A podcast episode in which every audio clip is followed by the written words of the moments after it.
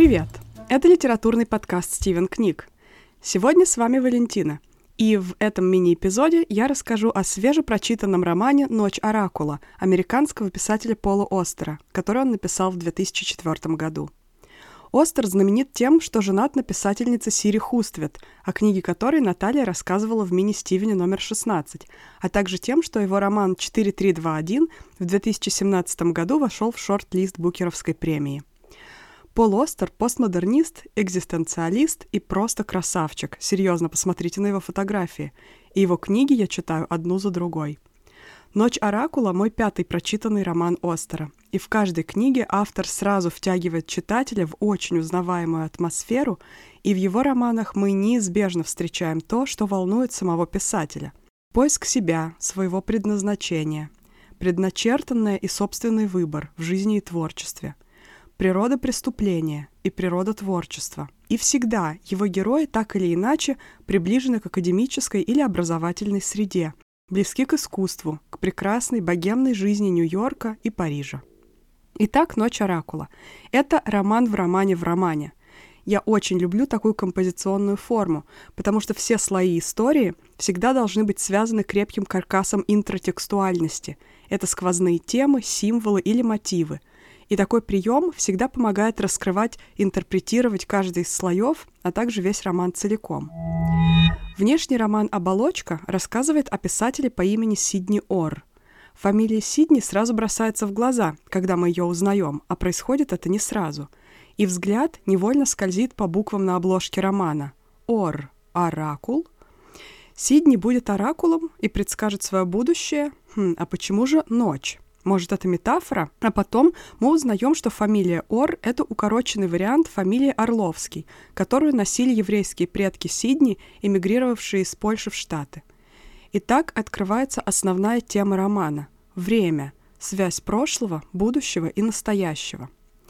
При этом внешний роман «Оболочка» обладает еще одной интересной композиционной чертой. Сюжет абсолютно линеен во времени — а все флешбеки находятся внизу страниц, в сносках, которые расползаются на несколько страниц текста и объясняют отношения персонажей друг к другу и вообще рассказывают о них то, что обычно сообщают все среднестатистические авторы, вводя новых героев в повествование.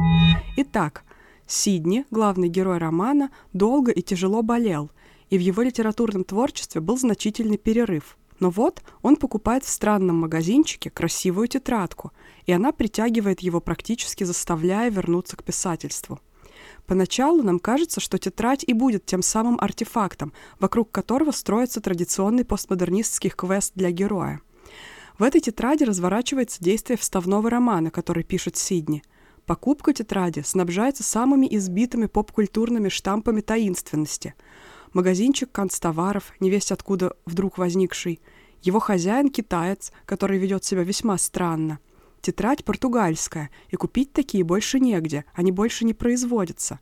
Такая синяя тетрадь в магазине всего одна, да и когда Сидни пишет в ней, вокруг происходят некоторые необъяснимые вещи, о которых я не расскажу, чтобы не испортить вам удовольствие от чтения, но поверьте, это очень интересно. Но роман не был бы постмодернистским, если бы первая же зацепка оказалась верной и привела нас к правильным выводам.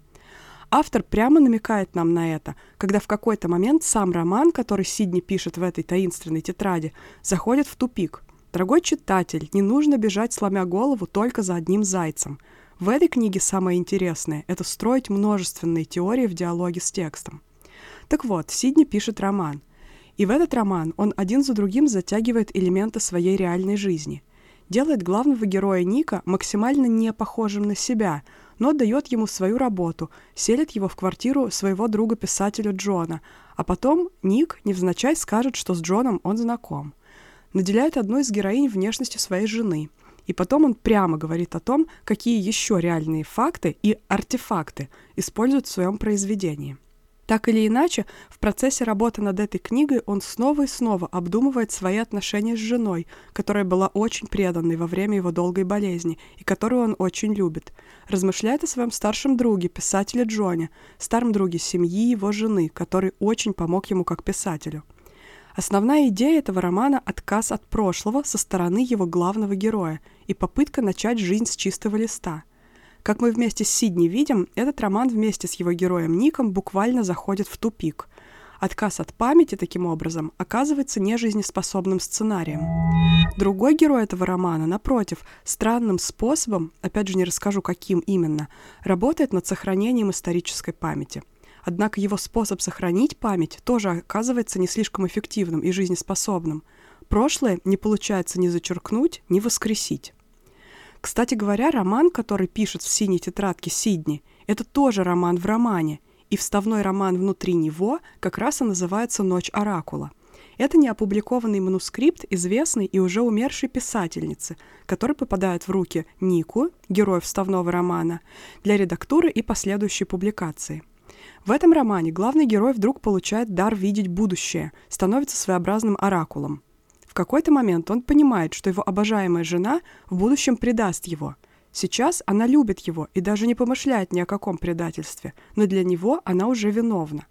Легко ли жить с таким бременем? Развязку этого сюжета я, конечно же, не раскрою, но тема связи с будущим здесь снова недвусмысленно заявлена. Еще одно произведение, над которым работает писатель Сидни, это сценарий киноадаптации «Машины времени» Герберта Уэллса. В переработке Сидни герой и героиня оба отказываются от своего прошлого, чтобы быть вместе, и вместе пытаются изменить будущее. Что происходит с ними дальше, я снова не раскрою, но совершенно ясно, как и в прошлых итерациях похожих сюжетов в этом романе, что никакие манипуляции с прошлым и будущим не приносят удовлетворения. Но и как в прошлом вставном сюжете, э, в основной роман, эти события каким-то образом будут связаны с жизнью самого Сидни. Джон, старший друг Сидни и его коллега по писательскому цеху, говорит такую фразу.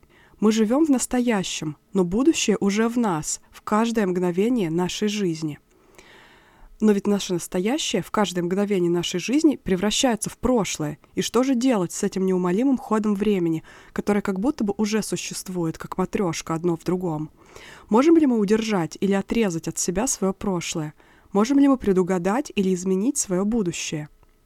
Джон дарит Сидни рукопись рассказа, чтобы тот смог адаптировать его в киносценарий и заработать немного денег. Но это не простой подарок. Он богат намеками на прошлое с целью изменить будущее. Пол Остер, как постмодернист и как писатель, верит в силу текста, даже в некотором роде во власть текста над реальным миром. И это символизирует синяя тетрадь, окутанная ореолом таинственности, и то, как Сидни записывает в эту тетрадь свою версию событий реальной жизни – реконструкцию событий прошлого, которые так сильно влияют на будущее. В какой-то момент мы понимаем, что главная тайна этого романа — это далеко не синяя тетрадь, а вполне реальные события, которые происходили с реальными персонажами, реальными для основного романа оболочки. Так каков же ответ Пола Остера на собственный вопрос — как быть с непримиримым течением времени и где находится зыбкий миг настоящего между молотом прошлого и наковальней будущего — Диалог с его текстом дал мне такой ответ. Прошлое нужно осмыслить, принять и оставить в прошлом. В конце концов, оно не имеет власти над настоящим. Можем ли мы изменить будущее? Возможно. Но самое мудрое, что мы можем с ним сделать, это, как ни удивительно, тоже просто принять его. Наше настоящее уже содержит наше будущее в каждый момент нашей жизни, и оно тоже когда-нибудь станет прошлым. Ну, можно было бы еще много чего рассказать об этой прекрасной книге, но тогда я рискую рассказать о ней слишком много. Остается только поблагодарить Александра Комарова за такое прекрасное пополнение моей библиотеки, а всех вас за то, что послушали этот эпизод. Пишите нам в комментариях в Инстаграме, что вы думаете о творчестве Пола Остера, о постмодернизме, об быстротечности времени. И до встречи в наших следующих эпизодах. Пока!